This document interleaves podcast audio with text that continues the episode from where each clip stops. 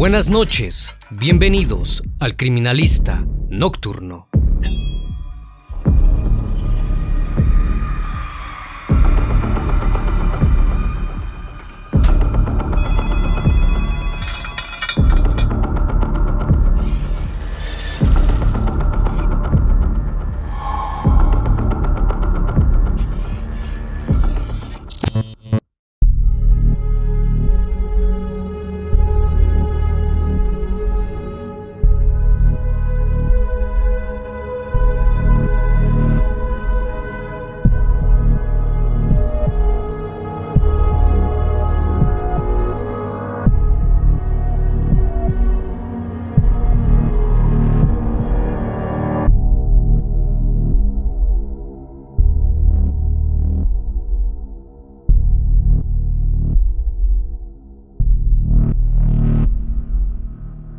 Siguientes hechos ocurrieron el 16 de octubre de 2021 en el municipio de Juárez en Monterrey, Nuevo León, México. La noche del sábado, vecinos de la colonia Mirador de San Antonio reportaron a la policía gritos provenientes de una vivienda. Una mujer era la causante de solicitar ayuda. Desde el interior del hogar se escuchaban gritos desesperados. Por esa razón los vecinos del lugar llamaron a la policía, pues no sabían lo que estaba ocurriendo en aquella casa. El criminalista nocturno. A las 9.42 de la noche de aquel sábado, la Secretaría de Seguridad Pública de Juárez recibió la llamada donde se reportaba una riña. El reporte indicaba que algunos vecinos estaban peleando. Aparentemente el hijo estaba golpeando a su papá. Mencionaron que el joven tenía unos 15 años de edad aproximadamente y que el señor era un adulto mayor. Cuando los oficiales acudieron al llamado, ya había transcurrido cerca de una hora, aunque ellos detallaron que habían acudido de inmediato. Durante el tiempo que estuvieron en el lugar, activaron la sirena y las luces estroboscópicas. Los oficiales llamaron a las puertas de varias casas, pero nadie respondió, hasta que una vecina indicó que la riña se había suscitado en la vivienda marcada con el número 202B de la calle Benoni policías municipales acudieron al domicilio y al tocar la puerta, fueron recibidos por un joven quien les dijo a los oficiales que todo estaba tranquilo y que ahí no ocurría nada. Aquellos elementos no indagaron más y no ejercieron ninguna acción en el inmueble. Los agentes se retiraron y a las 10.22 de la noche se comunicaron con el C4 para cerrar la llamada de auxilio. Durante el transcurso de la noche, no hubo algún incidente y todo pareció volver a la calma. Lo único extraño fue que el chico encendió su bocina y subió todo el volumen. Para algunos vecinos esto era muy extraño y comenzaron a sospechar lo peor. A la mañana siguiente, el joven salió del domicilio y fue visto por un vecino, quien aseguró haberlo visto caminando desorientado y con manchas de sangre en una toalla que llevaba la cual le cubría de la cintura para abajo. Cuando éste le preguntó si estaba bien y qué le había pasado, el chico le contestó que iba a comprar barbacoa. Nadie en el sector se imaginaba la magnitud de la tragedia que estaban por descubrir. Cerca de las 6.25 de la tarde, el joven llegó a una tienda de conveniencia en San Pedro Garza García, ubicada en el cruce de Díaz Ordaz y Corregidora comprar alimento para perros. Al salir el muchacho comenzó a devorarlo fuera de la sucursal. Dos policías se encontraban en esos momentos en el estacionamiento del establecimiento, aún sin saber quién era y desconociendo lo que había hecho. Los elementos de la policía municipal se aproximaron a él, ya que les causó extrañeza que se estuviese comiendo el alimento para perros. Cuando le preguntaron si se sentía bien, él contestó que no, e inesperadamente les confesó que había asesinado a todos los integrantes de su familia. En un principio, los uniformados dudaban de la versión que les dio el presunto criminal. Aún así lo retuvieron. Al momento de ser detenido el indiciado, se puso agresivo y golpeó en la cara a uno de los policías e intentó escapar sin éxito. Fue sometido y trasladado a la comandancia de San Pedro. Mientras tanto, los oficiales dieron parte a la Agencia Estatal de Investigaciones, quienes arribaron hasta el domicilio que aquel joven les indicó como el lugar del crimen, ubicado en la calle Benoni 202B, en el sector 14 del fraccionamiento Mirador San Antonio, en el municipio de Juárez. Cuando las autoridades se trasladaron al sitio referido, confirmaron la tragedia, pues fueron testigos del horror que envolvía a la casa. El sujeto fue identificado como Brandon de 23 años, quien presuntamente había asesinado a su madre, a su padrastro, a su esposa y a sus propias hijas.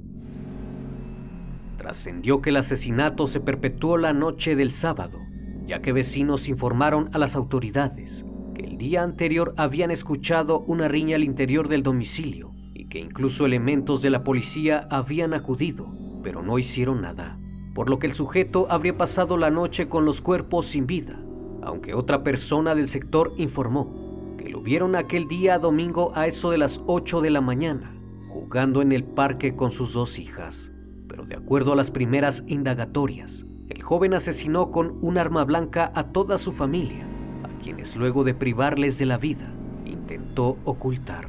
Encendió la música a alto volumen para tener tiempo de hacerlo, pero se dio cuenta que era más difícil de lo que creía, pues en un principio pensó en enterrarlos, pero el traslado de los cuerpos le fue imposible. Tanto la primera planta de la casa como la segunda estaban repletas de restos hemáticos, rastros iban a dar al baño.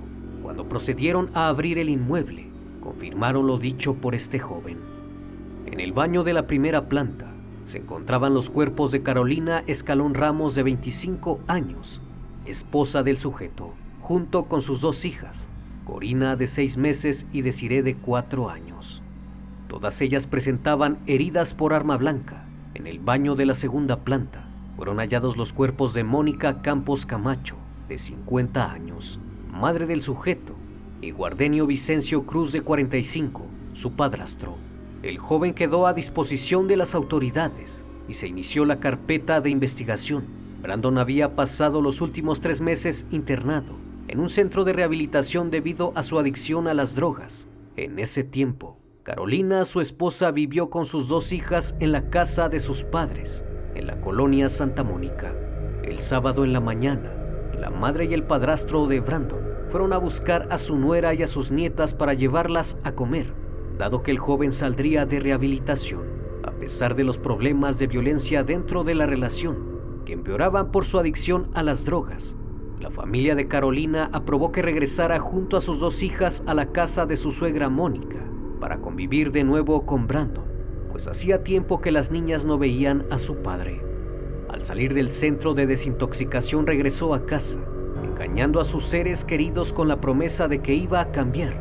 Incluso llevó a sus hijas a pasear al parque y todo parecía marchar bien. Nadie notó nada extraño.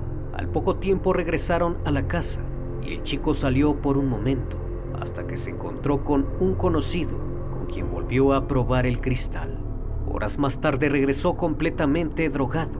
Ese sábado al regresar a casa, su padrastro y su madre comenzaron a reprenderlo, pero lejos de mostrar su arrepentimiento se llenó de ira. Comenzó a golpear a su madre y a su padrastro, quienes se encontraban en la habitación de la segunda planta. Después de eso bajó y cerró la puerta con llave y se dirigió a la cocina para tomar un cuchillo. Por su parte Carolina y sus hijas se encerraron en la habitación de la planta baja. Él subió y con el cuchillo empuñado comenzó a dañar a su progenitora y a su padrastro al recibir la agresión se refugiaron en el baño. Sin embargo, eso no fue suficiente y finalmente los asesinó. Mientras todo esto ocurría, Carolina gritaba desde el interior por ayuda. Sus vecinos escucharon los gritos de auxilio, pero sabían que era otro de los arranques de ira del chico y prefirieron no entrometerse, pues en reiteradas ocasiones sucedían peleas familiares de este tipo. Tiempo después de consumar el crimen bajó al primer piso y procedió a asesinar a su esposa e hijas. De acuerdo a las investigaciones, el crimen fue cometido entre las 10 de la noche del sábado y las 7.30 de la mañana del domingo. Brandon, completamente fuera de sí, ocultó los cuerpos de su madre y su padrastro en el baño de la segunda planta y el de su esposa e hijas en el baño de la primera planta, hasta que finalmente el sueño lo venció y se quedó dormido en la misma casa asesinó a los cinco miembros de su familia. Al día siguiente despertó y al ver lo que había hecho quedó en shock. salió de la casa y pensó en huir. Entonces que se trasladó hasta San Pedro Garza García, donde fue detenido. Los investigadores del caso comenzaron a indagar más en el hecho, pues no daban crédito ante semejante crimen. Pues cómo es que una persona en apariencia tranquila de pronto se hubiese transformado en un sujeto desquiciado y violento, capaz de asesinar a su misma sangre. Fue entonces que elementos de la Agencia Estatal de Investigaciones acudieron a inspeccionar el Centro de Rehabilitación Guerreros Libres, ubicado en la calle Zapotlanejo 339, en la colonia Tierra Propia en Guadalupe, donde el joven había estado internado poco más de tres meses. El personal de este lugar informó a los agentes que Brandon llegó hace meses por petición de su familia, por consumir cristal y solventes. Sin embargo, el sábado 16 de octubre su mamá y su padrastro acudieron para solicitar el alta del paciente en recuperación de manera anticipada. Los oficiales querían saber si había alguna señal previa a los asesinatos que indicara planeación. El lugar donde Brandon estaba recluido cuenta con 45 cámaras de seguridad y según el personal que labora con adictos en tratamiento, el chico nunca mostró ningún comportamiento agresivo, muy por el contrario, era bastante tranquilo y al parecer todo iba mejorando, aunque informaron que no terminó el tratamiento completo, debido a que su progenitora abogó por el joven, indicando que él le prometió que dejaría las drogas. Las autoridades solicitaron los videos de las cámaras de seguridad de los últimos días que permaneció el presunto asesino, aunque no lograron encontrar nada fuera de lo normal. Se piensa que el joven actuó por el resentimiento a ciertos integrantes de su familia, por haberlo internado en contra de su voluntad en un centro de rehabilitación. Todo esto motivado también por el consumo de sustancias ilícitas que desencadenaron en un ataque de ira. Y ese sería el factor detonante para que Brandon cometiera la masacre. Brandon y Carolina se conocieron a mediados de 2016, al coincidir como empleados de un call center en el Parque Industrial La Silla. Para ese entonces ella tenía 19 años. Ambos se fueron frecuentando cada vez más. Él parecía buen sujeto y no pasó mucho tiempo en que le pidiera que fuera su novia. El romance entre ellos surgió y en un principio tenían muy buena relación, tanto así que a los pocos meses decidieron vivir en unión libre con el pasar del tiempo nació su primera hija y la conducta del joven empezó a cambiar. Pasaba de trabajo en trabajo y no lograba tener una estabilidad laboral, además de que se comenzaba a portar agresivo. Según personas cercanas a la pareja, constantemente maltrataba a Carolina, al grado de que también llegó a golpearla. La pareja comenzó a vivir en la colonia Las Lomas, un barrio popular de Juárez, Nuevo León, y según testimonios de vecinos y familiares a medios locales, se registraron incidentes de violencia familiar. Los pleitos, las separaciones temporales y las reconciliaciones eran constantes en la vida de los jóvenes. Brandon sin trabajo fijo y con el sueño de ser rapero, no contribuía con los gastos del hogar. Cuando Carolina le reclamaba por ello, él agredía de forma física y verbal. Aún así, tuvieron a su segunda hija, y pronto el joven comenzó a tener problemas con las adicciones. En el año 2020, las peleas con su madre y su esposa eran las constantes de la vida del chico. Ante la conducta agresiva de su pareja, Carolina le pidió a una de sus amigas que elevara una oración por él, debido a que sospechaba que se le metía el diablo. Lo que ella no sabía era que la adicción de Brandon a las sustancias enervantes, en especial el cristal y fentanilo, se había agravado. Esa era la razón de que el comportamiento del chico fuera cada vez más agresivo. Cuando el joven fue anexado, Carolina y sus hijas se fueron a vivir a la casa de sus padres. Todos tenían la esperanza de que al fin el chico se alejara de las drogas y que esta vez rehicieran su vida en pareja, alejados de la violencia. Pero pronto todo se convertiría en una pesadilla que quedaría en los archivos criminales más terribles de la historia. Por otra parte, a principios del año 2007, Gaudenio Cruz, el padrastro de Brandon, quien trabajaba como guardia de seguridad, se alejó de su casa en la colonia Colinas de San Juan.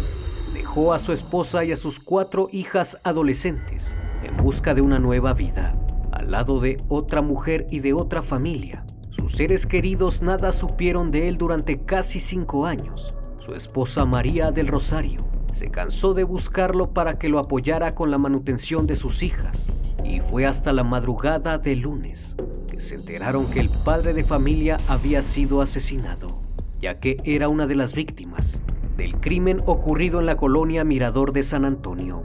El Ministerio Público continúa integrando la carpeta de investigación y analizando los elementos que determinarán la responsabilidad de Brandon, quien es acusado de asesinar a su esposa, dos hijas su madre y padrastro.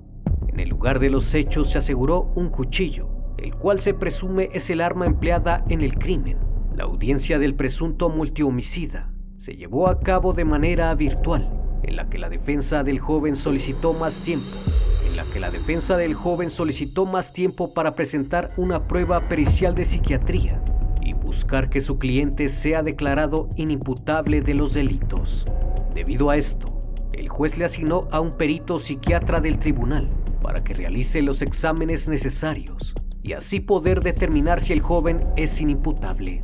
Mientras tanto, el sujeto permanecerá en prisión preventiva en un penal estatal. Durante la audiencia, Brandon afirmó saber lo que había hecho y se declaró culpable de asesinar a sus familiares en su domicilio, ubicado en la calle Benoni de la colonia Mirador de San Antonio. Un juez determinó tras los múltiples asesinatos cometidos con arma blanca, vincular a proceso al imputado por los delitos de feminicidio y homicidio calificado. Hoy en día el caso aún está por definirse y en los próximos meses se conocerá el veredicto final.